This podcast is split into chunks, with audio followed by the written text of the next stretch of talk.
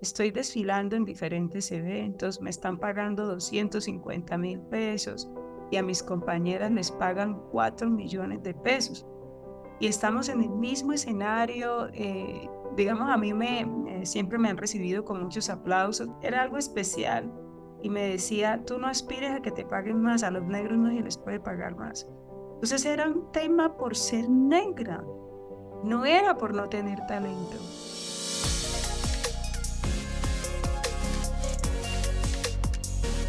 Hola people, bienvenidos nuevamente a Factor Esencial. Gracias de todo corazón por conectarse con este programa, gracias por compartirlo, por sus mensajes, gracias por hacer que esto sea posible. Yo sé que muchas veces necesitamos escuchar ese, ese mensaje que nos llene de, de inspiración, más que de motivación. Ustedes saben que la palabra motivación no es algo que, que lo diga mucho, porque para mí el, la motivación es como el estar, es simplemente de momento, de golpe. La fuerza de voluntad y la inspiración es de todos los días, es lo que nos, nos mantiene ahí luchando, es ese coraje que no impide que nos demos por vencidos sin importar las circunstancias, sin importar lo difícil que sea. Entonces, esa es la invitación de Factor Esencial. Y también muy agradecido con todas las personas que se dan cita con nosotros, que vienen a compartir sus historias, que vienen a llenarnos de esa inspiración que muchas veces necesitamos. Hoy tenemos a una persona que para mí ha impactado en la vida de muchísima gente, que tiene como propósito cambiar el mundo de muchas personas, así sea el mundo de una sola persona, yo creo que eso ya es un gran impacto y ese se ha convertido como que en su propósito. Hoy estuve escuchando su historia, me impactó muchísimo la, la manera como se, se ha enfrentado a la vida, con coraje, como lo dije al principio, con tenacidad, con una valentía impresionante. Yo creo que es lo que necesitamos y lo que nos hace falta muchas veces. Yo creo que nos, nos rendimos muy fácil ante cualquier obstáculo y ella por el contrario siempre ha estado ahí batallando y siendo la voz de muchos. Ella es modelo, presentadora, una gran activista, pero de las buenas, con una buena causa. Ella es Belki Arizala. Belki, gracias de todo corazón por aceptar esta invitación y bienvenida a Factora Social. Muchísimas gracias. Gracias por esta invitación tan especial. Me siento muy honrada de estar aquí contigo conversando, como en la sala de mi casa. Pienso que cada quien tiene un propósito especial o un propósito esencial. Aquí estamos a esta altura de lograr para los a los radioescuchas porque esto es parte de mi proceso de vida. Yo sé, y escuchando, digamos que tu historia me di cuenta de eso y, te lo juro que cambiaste por completo mi perspectiva de lo que conocía de ti. Y yo creo que gracias a, a, pues a estos programas y a conversaciones como esta, la gente puede conocer mucho más a la persona y no al personaje, ¿cierto? Y eso es lo que queremos aquí en, en Factor Esencial. Para poner un poquito en contexto a la gente de pronto que no te conoce, porque en Colombia obviamente eres muy reconocida, pero para esas personas que nos escuchan, no sé, en Chile, en Ecuador, en Perú, que nos escuchan muchísimo, ¿Quién es Belki Arizala? Belki Arizala es una mujer auténtica, me defino así en una sola palabra. Auténtica. Auténtica. que con la vida, con la vida he podido encontrarle significado a todo lo que hago, el por qué, el para qué, Nací el Día Internacional de la Mujer, un 8 de marzo de 1978, y siento que Dios me, me delegó una gran tarea y era inspirar a las personas, pero tengo que ser parte de ese proceso, tengo que dar ejemplo. Por eso es que cada una de mis experiencias suman y multiplican al mensaje que, que siempre les imparto a todos. Con la carrera que he logrado desarrollar durante estos 20 años, puedo decir que la misión la he cumplido y esperen más. Ahorita dijiste que, o sea, que, que cambió tu vida y que encontraste ese propósito, ¿cierto? ¿En qué momento encuentras ese propósito? Es una pregunta que nos hacen muchísimo y que sin duda alguna no depende de la edad, porque vemos a, a muchas personas, o sea, ya, ya adultas en, en sus 50, 60, que aún no han, encontrado ese propósito y que yo estoy seguro no depende de la para poderlo encontrar, ¿cierto? En tu caso, ¿cómo fue encontrar ese llamado? O sea, yo sé que, hablas muy hermoso de, de, Dios, con lo cual me identifico, pero ¿cómo sentiste ese llamado dijiste, ok, esto es lo que quiero hacer por el resto de mi vida? ¿Por qué dedicarte a inspirar cuando desde el modelaje todo es, digamos que de cierto modo, o sea, tan físico, tan material? Tú te fuiste un poco más por lo espiritual. ¿En qué momento, o sea, qué sucedió que tú despertaste y te diste cuenta, ok, este es mi llamado? A todos nos llega, a todos nos llega el momento, toda rodilla se doblará. Y antes era una crítica total de, de las creencias. Mm, no sé, llegó un momento donde sentía que no creía en nada. Sí, que ni siquiera creía en mí. Sí, de pronto las personas que me llegan a conocer, porque no soy tan popular como el Papa, ¿verdad? Porque si personas que son conocidas, y el Papa es una de ellas, Shakira, Madonna. Pero ese círculo que, que conoce a Belki desde que inició su carrera, pues ha visto la evolución, ha visto la disciplina y hoy no soy un personaje famoso, soy una líder y soy reconocida. Famoso y reconocido son dos cosas muy diferentes. Total. Las nuevas tecnologías hemos podido llegar a otras generaciones, pero yo me quedo con esa generación que está educada en unos valores éticos y morales donde las palabras gracias, perdón, em, te amo, palabras como permiso, sí señor, sí señora, por favor, esas palabras tienen que estar todo el tiempo presente. Esa fe inamovible. Hoy te dan la posibilidad de creer en lo que tú quieras. En mi época existía una fe en el dueño del universo. En mi familia siempre ha existido la espiritualidad, siempre ha estado Dios presente ahí. Pero con el tiempo uno va relacionándose y va viajando, va aprendiendo diferentes culturas y va observando cómo otros no tienen esas mismas eh, creencias. Y empiezas tú a dudar y a decir, pero, pero, ¿qué pasa? ¿Por qué pasa esto? Y sí, llegó un momento donde me confronté y decía, no, pero es que, ¿por qué tienen que hacerle daño a las personas? ¿Por qué tiene que pasar esto? Entonces ya no creo en Dios, entonces no me parece, ¿por qué los terremotos? ¿Por qué mueren los niños y la gente buena? Y empecé a, cuestionar que eso nos ha pasado a todos y empecé a juzgar a Dios, a decir que si era que Él existía, tenía que haber un cambio. Y el cambio empezó por mí, porque de entrada me dio una enfermedad en la piel que se llamaba, porque yo ya la cancelé de mi vida, se llamaba urticaria crónica con edema, y toda mi piel empezó a llenarse de vejigas.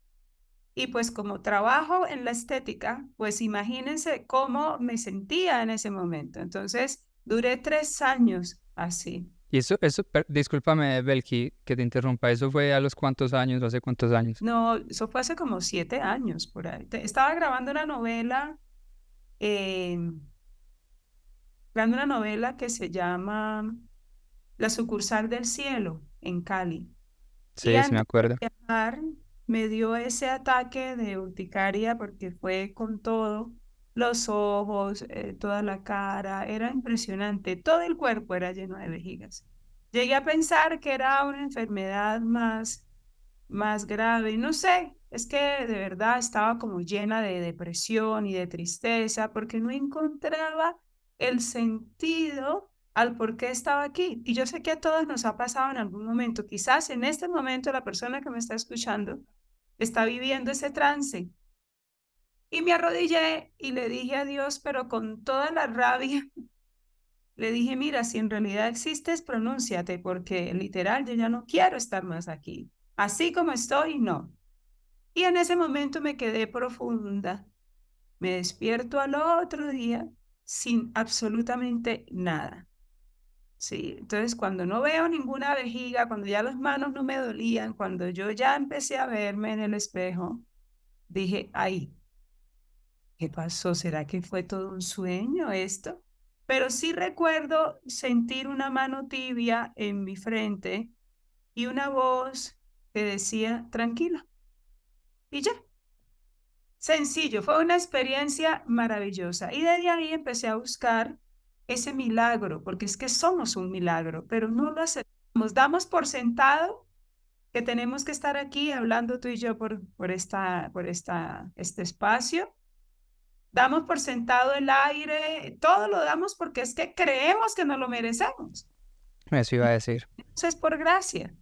Entonces, a partir de ahí, hace unos siete años, empecé a buscar mi propósito, empecé a buscar a Dios hasta que lo encontré y aquí estoy y no me pienso ir de su mano porque sé que no me va a soltar hasta que no se logre el propósito conmigo aquí en la tierra. Wow. Casi me haces llorar. Sabes que yo sé que, que, esta entrevista se trata de ti, pero quiero que la gente que nos está escuchando, nos está viendo, sepa también por qué hubo un cambio en mi vida. Eso fue hace por lo menos tres, cuatro meses y, quiero compartírtelo porque también es ese milagro del que tú acabas de hablar y muchas veces no somos conscientes de que nos ocurren milagros en cada momento y como tú misma lo acabas de escribir, creemos que lo merecemos absolutamente todo.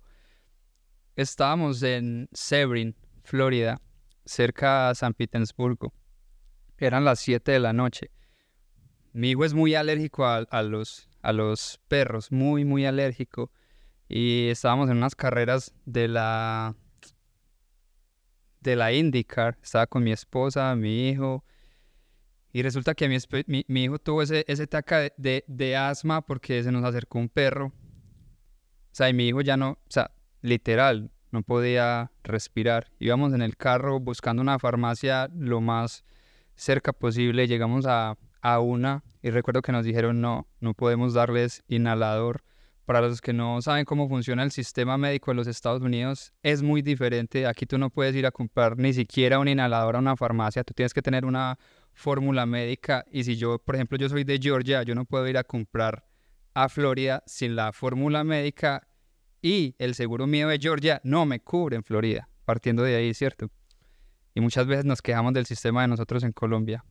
Entonces no nos vendieron el inhalador y, los mismos médicos y viendo cómo estaba Matías y no nos atendieron, buscamos otra farmacia en el lugar más remoto que ustedes se puedan imaginar. Llegamos y la señora dijo, no, no les puedo vender. O sea, yo no les puedo vender medicina sin, sin un inhalador. Aún viendo a Matías como estaba, el, el hospital más cercano estaba como a dos horas y media. Obviamente no alcanzamos a llegar para el ataque que él tenía en ese momento. Y sale una señora de la, de la farmacia y nos dice, después de que ya se había ido la, como que la manager de ella, y nos dice por un ladito, yo tengo ese inhalador en mi casa. Mi hijo sufre también de, de asma y también tengo la medicina que le tienen que dar para poder que le desinflame pues como todo el sistema respiratorio. O sea, esa señora no tenía por qué haber estado ahí, la farmacia ya cerraban a las, a las 7 de la noche, Aquí la medicina es súper particular porque te recetan algo y es casi que para ti solamente. O sea, todas las, todas las recetas son completamente diferentes. Y la señora nos dijo, esta es la dirección de mi casa, vayan en 20 minutos que yo salgo de trabajar y, allá los espero con la medicina. Entonces, en ese momento, para mi esposa y yo nos, nos miramos porque pedimos, o sea, a Dios y le dijimos, Dios, si en realidad existes, o sea, no permitas que, que, esto nos, que eso nos suceda en este momento, o sea, porque no, no sabemos qué más hacer.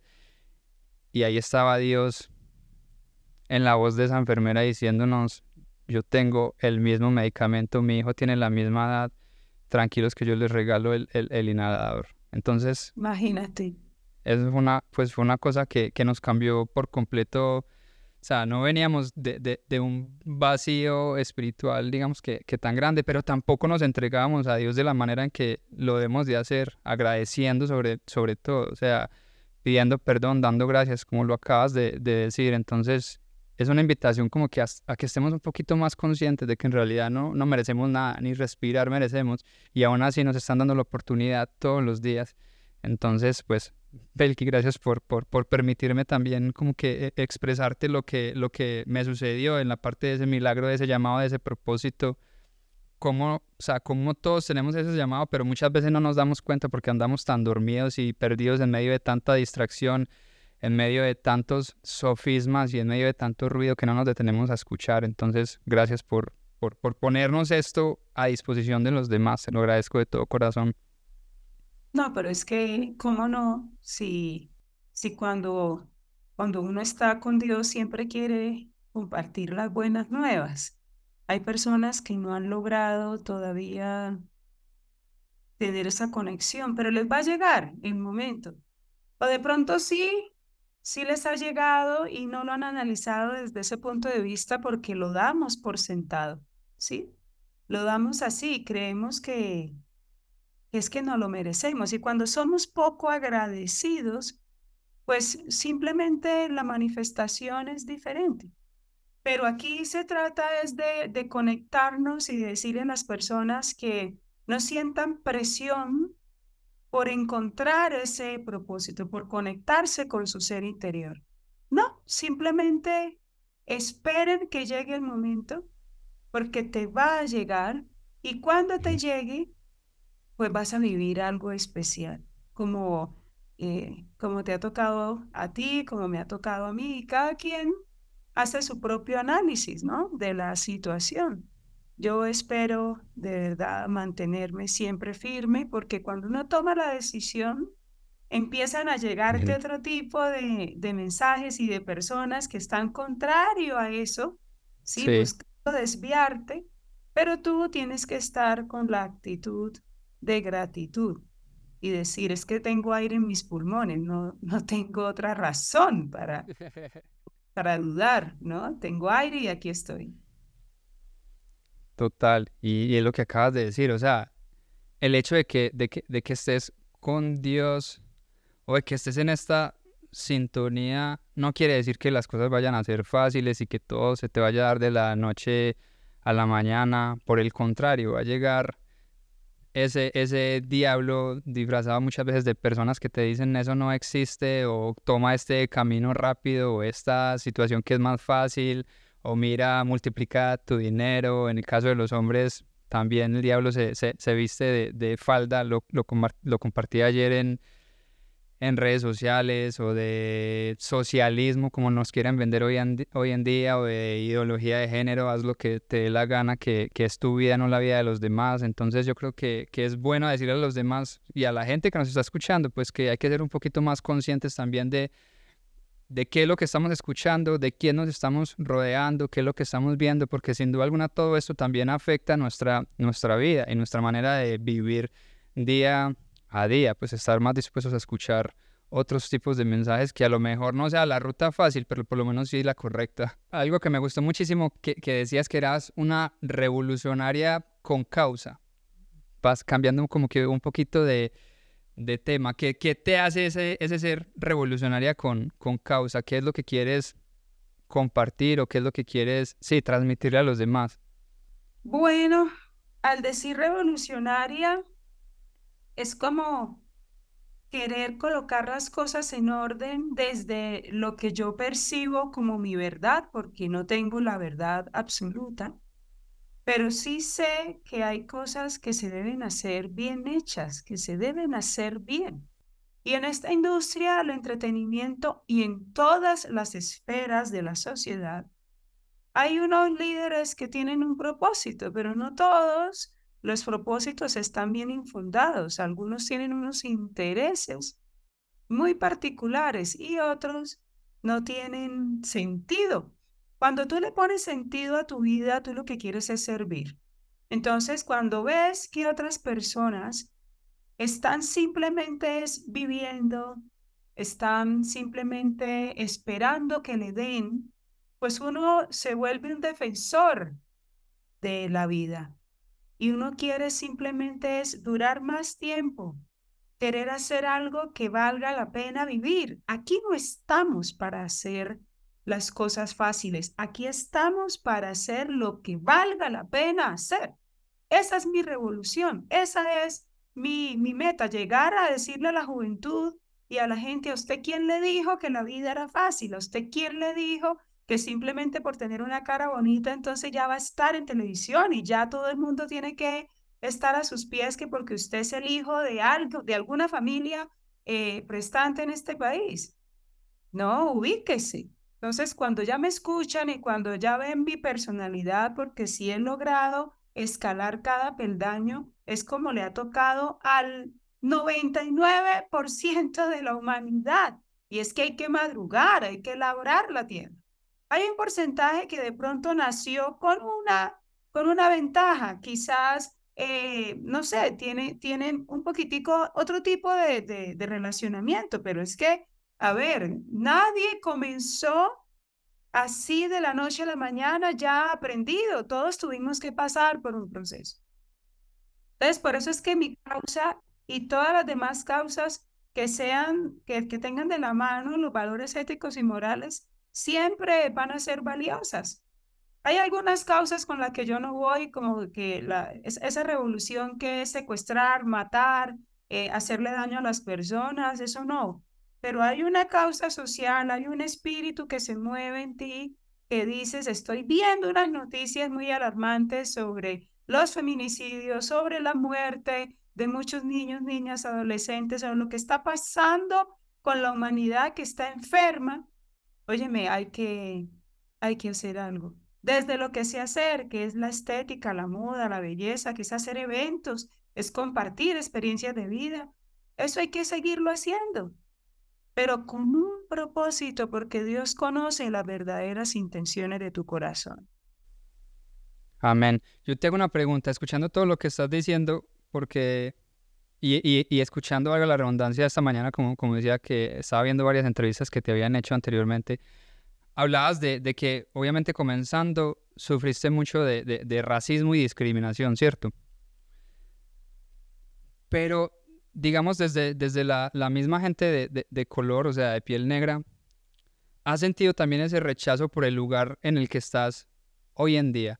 y sobre todo por tu postura con respecto muchas veces a, la política o a, la identidad de género o a todas estas, digamos, a todas estas culturas nuevas de moda que se están levantando. ¿Has sentido ese rechazo por parte de, digamos, de, la, de, las personas también de, color? O, ¿O cómo ves esa situación, por ejemplo? Hasta que no exista educación ética, étnica fortalecida, Nunca va a existir un cambio. Todo lo demás son posturas e ideologías. Si en las aulas de clase le estamos diciendo a los niños, niñas y adolescentes que crean en lo que les da la gana, ay, por favor, ¿yo qué puedo esperar? No me queda fácil. Porque mientras que no se hable de espiritualidad, porque somos seres tripartitas, somos alma, cuerpo y espíritu. Y mientras que le dejemos la espiritualidad a que la gente elija, pues hacen lo que quieren y esto es, esto es lo que estamos viviendo hoy en día. Esto es un Sodoma y Gomorra. Esto, es una cosa que yo no entiendo porque a mí me educaron diferente, pero quizás siempre ha existido ese desorden en la sociedad, sino que ahora se evidencia más. Pues como embajadora de UNICEF y de la Unión Europea en Colombia, yo empiezo Dios mío, esta es una tarea difícil, no solamente es de parte de los gobiernos de turno, es que la sociedad, la comunidad debe de colocarse de acuerdo con los, con los principios que le comunican a sus hijos en sus hogares. Entonces hoy los hijos matan a los papás y eso está escrito en la Biblia, ¿no? Eh, los papás asesinan a sus hijos sin ni siquiera haber nacido siquiera también. Entonces como tan difícil y lloro. Mm. Mira, yo a veces llego a mi casa y solamente de ver las noticias lloro y empiezo, no, no, es fácil, no es fácil. Y de pronto no caigo bien, pero adivina cuánto me preocupa. Pero es que yo le digo a la gente, mira, con que yo le caiga bien a un círculo acá, mi familia, los más cercanos, no busco caerle bien a todo el mundo. Por favor, si una persona con 33 años hizo cantidad de milagros y lo crucificamos siguiéndolo, viéndolo, adorándolo todo, lo dejamos solo en algún momento, ¿yo qué puedo esperar que me pueda pasar a mí, por favor? Sí, entonces, eh, dentro de la misma comunidad hay endorracismo, ¿sí? Que es esa, de pronto esa situación de que yo prefiero mejor negar para que me acepten, ¿sí? O de pronto hay un, hay un racismo ya instaurado en la mente, ¿sí? Donde nos dicen usted no es valioso, usted no lo puede hacer Como en un momento a mí me dijeron, usted no sueñe con ser actriz porque usted es negra, usted no sueñe con ser reina de belleza porque es que las negras no van a ganar un concurso de belleza. Usted no sueñe con, con desfilar un vestido de novia porque las negras no se casan. En fin, una cantidad de cosas. Pero hoy a mis 45 años le agradezco a las personas que me dijeron eso, porque soy una mujer resiliente. A mí no me tocó tan complicado, por Dios. Ve y pregúntale a la gente desplazada, a las personas que sacan de sus hogares, que le matan a sus papás con un tiro de salva delante de toda la gente. Por favor, o sea, eh, no sé, es, es difícil, ¿sabes? Eh, es difícil entender el comportamiento del ser humano. Entonces yo prefiero mejor no sufrir ante eso, sino hacer algo. Si algunos están dentro de la misma comunidad afrodescendiente de piel oscura, porque el término afrodescendiente es un eufemismo, todos pertenecemos a, a, África, todos. Entonces, tenemos es un color de piel diferente, porque hay más melanina en, en unos que otros, pero no significa que seamos del otro planeta. Somos africanos todos.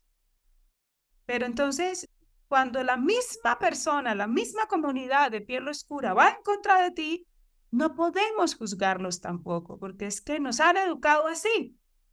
Pero en mi caso no. Entonces, como en mi caso no, en mi caso para mí el color de piel no tiene nada que ver, pues yo defiendo mi postura y no critico al otro. Debo de ayudar, ayudar, ayudar con educación a que este, este imaginario cambie. Pero si en las aulas de clase seguimos, siguen los profesores, los líderes educadores haciendo ese tipo de comentarios y teniendo actitudes discriminatorias, no va a cambiar.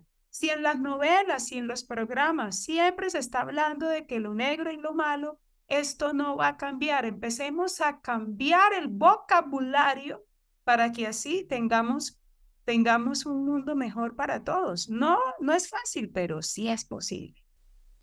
Total, es que ahorita el, el, solo hecho de decirlo ya como que uno, o sea, no lo, no lo instauraron como que también, que uno, o sea, no se atreve muchas veces ni a decir negro porque no sabe, o sea, y uno como que se siente culpable y uno, pero pues, ¿cómo, así? Pero sí lo que acabas de decir y gracias, gracias por, por ponerlo. Pero es que es el, es el vocabulario mi corazón. Total, sí. O sea, si tú dices, si tú dices, no, es que estas aguas negras huelen terrible. O si tú dices, es que negro tenía que ser, es que negro ni el... Por Dios, si tu hijo te está escuchando, está diciendo, no, lo negro es feo, lo negro es malo. Sí. Total. No, en una ocasión yo le dije a uno de mis bookers, eh, mira, estoy desfilando en diferentes eventos, me están pagando 250 mil pesos y a mis compañeras les pagan 4 millones de pesos y estamos en el mismo escenario. Eh, digamos, a mí me, siempre me han recibido con muchos aplausos porque pues como yo tengo una gracia, no sé, eh, em, era algo especial. Y me decía, tú no aspires a que te paguen más, a los negros no se les puede pagar más. Entonces era un tema por ser negra, no era por no tener talento. Entonces llegaba a mi casa llorando con los 250 mil pesos, claro, de 250 mil pesos a 4 millones, ganaban mis compañeras, óyeme, pues sí me iba a costar cinco veces más tener eh, la ropa, vivir en un lugar mejor y todo, me iba a costar mucho más. Pero yo me ganaba esos aplausos y me ganaba esa fuerza y estaba en todos los desfiles. Si, me, si había un vestido de novia, yo siempre me lo quería colocar y no, se lo daban a una de mis compañeras y yo, bueno, algún día será. Pero, pero nunca o sea, nunca dudé de mi potencial, porque es que quedaban los castings, pero no me pagaban igual, ¿sí? Hasta que decidí hablar con ese booker y le dije, mira, yo quiero que, que reevalúes esta posición, por lo menos llegar así sea un millón de pesos. Y me dice, si no te gusta, aquí te entrego tu contrato y te me vas. Y pues me fui y creé esta empresa, ya lleva 20 años. Y aquí estoy, 250 mil pesos se lo pago una niña New Face que está, está hasta ahorita. Y es que ni así, ¿sabes? Hay, hay algunas, algunas actividades que, que tienen ese valor, no sé, estar en un evento dos horas, en un evento de protocolo quizás, pero aquí las tarifas son diferentes y cuando yo cotizo a las empresas, me acuerdo cuando a mí me estaban cotizando por un valor inferior, pero era por ser negra simplemente. Pero imagínate, a la hora de jugar billar, la bola, la bola 8, la bola negra, es la más importante, ¿no? Entonces, ya allá ellos con su, con su actitud, porque así los educaron y los perdoné.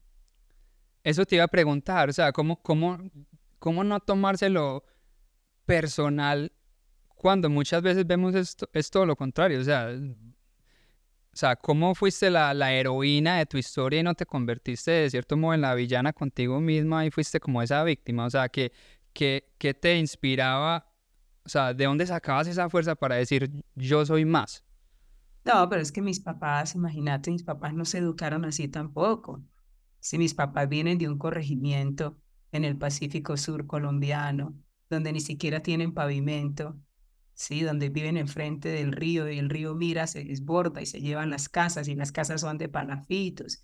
Y mis papás pues no tuvieron el apoyo de, sus, de, sus, de mis abuelitos para poder estudiar una carrera y sin embargo salieron de allá victoriosos. No, yo mejor dicho, o sea. A ver. Bueno, y, y, si te la pusiera, sí, discúlpame que, que te interrumpa, pero escuchando, o sea, si, si lo pusiéramos si una persona no cuenta con esa familia que, que tuviste, ¿de qué crees que se pueda aferrar? Tiene dos opciones, tiene dos caminos. El más fácil es involucrarse en algo peligroso, en algo delictivo, que lo ve rápido y dice necesito dinero y hace cualquier cosa, como lo hacen muchas personas ahora. Robar, asesinar, porque lo ven como hasta deporte también, lo ven como una manera fácil robar. Y lo otro es desaprender. Es doloroso, ¿sabes? No tener familia, qué duro, qué duro es no tener una familia, un papá, una mamá. Pero seguro hay un ángel ahí, hay un tío, una madrina, un padrino, hay alguien, hay alguien, un amigo, ¿verdad? El vecino. Tiene que haber un ángel que Dios te pone ahí, que te dice palabras y te dice, hey, mira, sigue adelante, vamos, vamos. Pero es que como no es fácil la vida, entonces pues te va a tocar entender el proceso. La última opción es decir, pues me quedo acá en este sector. Yo analizaba muchísimo eso, decía, si no hubiera tenido mis papás tan luchadores, tan, tan intensos con la disciplina y todo, pues yo no estuviera aquí, allá estuviera, o no sé si hubiera nacido, porque pues es que la historia fue distinta, cuando mis papás se conocen y deciden emprender un viaje hacia Cundinamarca, donde nació mi segunda hermana, pero en Tumaco nació la primera, y deciden emprender con una maletica y se quedaron donde un tío y así fueron evolucionando y, ya hoy estamos aquí en Bogotá, pero pasamos por Cúcuta, no, lo que hemos es dado vuelta. Pero fue la decisión de un par de valientes pero hay gente que no, hay gente que simplemente quiere los subsidios del gobierno, quiere que le den todo masticado y salen a delinquir con ese subsidio aparte de todo. Y hay gobiernos alcahuetas que dicen, ay, no hay que darles plata para que dejen de delinquir. No, señor, hay que educar a la gente. Hay que dar herramientas de estudio. Yo no les daría un peso. Lo que toca hacer es meter a esa gente a estudiar o en las cárceles ponerlos a estudiar. No pérdida de tiempo. Una persona desocupada lo que hace es deprimirse y hacerle la vida más difícil a otro. A la gente hay que tenerla estudiando, hay que, hay que generar fuentes de empleo, hay que invertir capital en, en, en eso, en, la, en generar trabajo para los demás. Generar fuentes de empleo, porque trabajo es lo que hay. Usted agarra una escoba y vaya a barra a la calle y seguro alguien le va a dar algunas monedas. Pero haga algo con su vida. No se quede ahí acostado esperando a que le llegue el cielo. Es que yo creo en Dios, sí, mi amor, pero a Dios le gusta el movimiento. Te tienes que mover, eso no es así nomás. Por eso es que hay mucha gente incrédula, porque cree que es que Dios es un cajero automático. Pido algo y voy, es que pide y se te dará. Sí, mi amor, así no funciona, con Dios es diferente. Total, y, y, y, sobre todo nosotros los colombianos somos mucho de, de echarnos la bendición y, y, que sea lo que Dios hasta para delinquir, hasta para matar a alguien, la gente se encomienda a una virgen y todo. Hasta le hacen películas a la Virgen de los Sicarios. Y tomamos esas decisiones así, o sea, ah, que sea lo que Dios quiera, y salgo y hago lo que me dé la gana, no, no era lo que Dios así quiera. No es, pues así no es para ver. no, así no es, eso no es lo correcto, yo creo que, que, que es saber discernir Habrá gente que tenga otra postura y diga que para ellos sí es así y pues nada, respetado. Pues yo de verdad ya me relajé porque yo no pienso eh, intervenir en el cambio del pensamiento de alguien. Yo simplemente comento mi historia y quiero conectar con que sí es posible hacer algo mejor, hacerlo bien, porque hay mucha gente que está sufriendo ahora y es necesario ser empáticos con las personas. Hoy estamos aquí, mira, tú estás en tu estudio, yo estoy en mi, en mi empresa, estamos bien. Hay personas que están, mírame, la gente en Hawái, por Dios. Y lo que está pasando, mira a tu alrededor y analiza que tú eres un bendecido. Y aquellos que también la están pasando difícil ahorita también están bendecidos. Sino que, bueno, así es la vida, ¿no? Hay, hay, un, hay un equilibrio ahí, entonces uno dice, pero ¿por qué pasan estos incendios forestales? ¿Por qué pasa esto con la naturaleza? pero Dios tiene un propósito con todo. Amén. Como lo dije al inicio de la, de la entrevista de la conversación, les dije que era una mujer sumamente coherente, llena de coraje, de fuerza de voluntad, yo creo que nos lo dejas muy claro. Quiero darte las gracias sobre todo por, por, por ponerte al servicio de los demás, por poner tu historia al servicio de los demás, por esa revolución con causa, porque a veces cuesta el atrevernos y sobre todo el ponerlo al servicio de los demás también. Mucha gente es egoísta y quiere dejar ese conocimiento o ese aprendizaje para, pues para, para ellos mismos. Tú, por el contrario, siempre estás buscando impactar en el mayor número de personas. Entonces, gracias por, por eso, por aceptar esta invitación. Y me gustaría hacerte una última pregunta que no puede faltar aquí en el programa y es, ¿cuál sería tu factor esencial? ¿Cuál es esa esencia que quiere Belki dejarle al mundo una vez parta de este plano terrenal? Pues quedan estas entrevistas. Eh, las nuevas tecnologías nos acercan y a la vez nos alejan un poco de, de la realidad cuando no hay un sentido, cuando no hay algo de verdad que conecte. No importa el número de seguidores o de reproducciones, con que una sola persona escuche ya está bien, ya está perfecto. Siento que, ese legado se está dejando en, en las nuevas generaciones que estamos entrenando acá en nuestra escuela de talentos. Cometemos errores porque es que el ser humano igual siempre va a estar en constante aprendizaje y creo que un error a veces es em, entender que no siempre tenemos la razón para todo y que hay que dejar actuar al otro primero, no meternos de entrada así de una vez, sino que, óyeme, ¿será que aquí puedo hacer algo interesante? No me invitaron, pero tampoco me dijeron que no fuera, ¿verdad? Entonces yo siempre escucho, analizo y digo, aquí puedo hacer algo chévere. ¿Qué está pasando allá? Mira, sin que te lo ofrezcan, ve, si, ves una noticia así súper trágica, algo que te dolió, ¿por qué no indagas y miras a ver cómo puedes cooperar? ¿Sí? Entonces, siento que ese impulso a través de la moda que comunica tanto, que nos conecta tanto, porque hace parte de nuestra idiosincrasia, es ahí donde tenemos que llegar, a través del arte. Entonces, aquí, aquí estoy, me, me es difícil a veces, porque pues siendo empresaria, mujer y también pues no es fácil eh, luchar contra esos estereotipos, pero me lleno de valor y con los pocos que creen, ahí voy, poco a poco, sigo adelante, invito a todas las personas a que no duden en que hay una fuerza superior hace todo posible y cuando vamos a pedir algo, tengamos presente que la mejor forma de pedir es agradecer primero. Y cuando tú agradeces, siempre vas a llegar con las manos llenas y vas a tener mucho para dar. Pero recuerda que para tener las manos llenas tienes que soltar para poder seguir recogiendo, si no es, es imposible hacerlo. Entonces, pues gracias por, por este espacio. Espero eh, algún día estar allá y realizar una pasarela del África Fashion Week Colombia en Estados Unidos. Me gustaría hacerlo en Nueva York. Eh, quiero ir a Washington, quiero ir a Atlanta. Me encantaría. Aquí en Atlanta, aquí en Atlanta tenemos, pues es, es, es, es la ciudad de Martin Luther King, entonces tenemos una gran, una gran población y cuenta con nosotros aquí con, con, con, con la empresa, con todo lo que hacemos y seremos voceros de, de, esta misma causa y de esta misma revolución. Claro, a mí me gustaría muchísimo hacer alguna actividad allá. Y antes de que se me venza la visa, quiero regresar porque estuve en el Miami Fashion Week hace unos años y bueno, siento que podemos hacer más cosas. Pero primero, antes de pensar en irse de Colombia, yo invito a la gente a que revise aquí en su interior qué puede hacer por Colombia también porque necesitamos muchos líderes como tú, mucha gente así, emprendedora, que diga, bueno, vamos, creemos en que sí es posible. Entonces, y aquellos que dicen que no, que sienten que acá no pueden estar, pues migrar no es un delito, migrar es parte del proceso.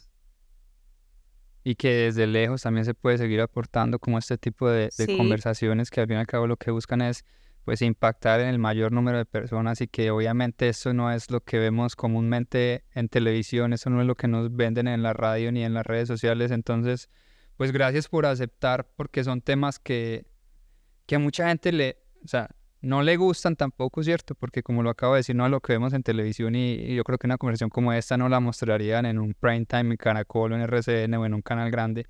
Entonces, gracias por, por ponerte a disposición de, de Factor Esencial para que la gente conozca y escuche tu historia, que, que, definitivamente siento yo que también es la historia de muchos, pero no se han atrevido a seguir adelante y dar ese siguiente paso. Y que nosotros podemos ser el cambio de esa generación que viene debajo de nosotros. O sea, en tu caso, por ejemplo, fueron tus padres que, que, rompieron con ese ciclo de, de pobreza, de que no era posible y te lo demostraron, aún sin educación. Pero mira lo que causaron en ti. Ahora mira lo que estás causando en todas las personas que estás impactando. O sea, yo sé que, que, que, no tienes hijos, pero sin duda alguna tus alumnas o las personas que tienes a tu alrededor para ti se han convertido en esa semilla que, que, que se va multiplicando también. Entonces, pues, yo creo que eres muestra de que es posible y de que se pueden hacer cosas grandes, ¿cierto? Y como tú lo dijiste, si sea el mundo de una sola persona. Amén. Hay que ser muy disciplinados, no es solamente querer, porque querer quiere mucha gente, la gente quiere todo.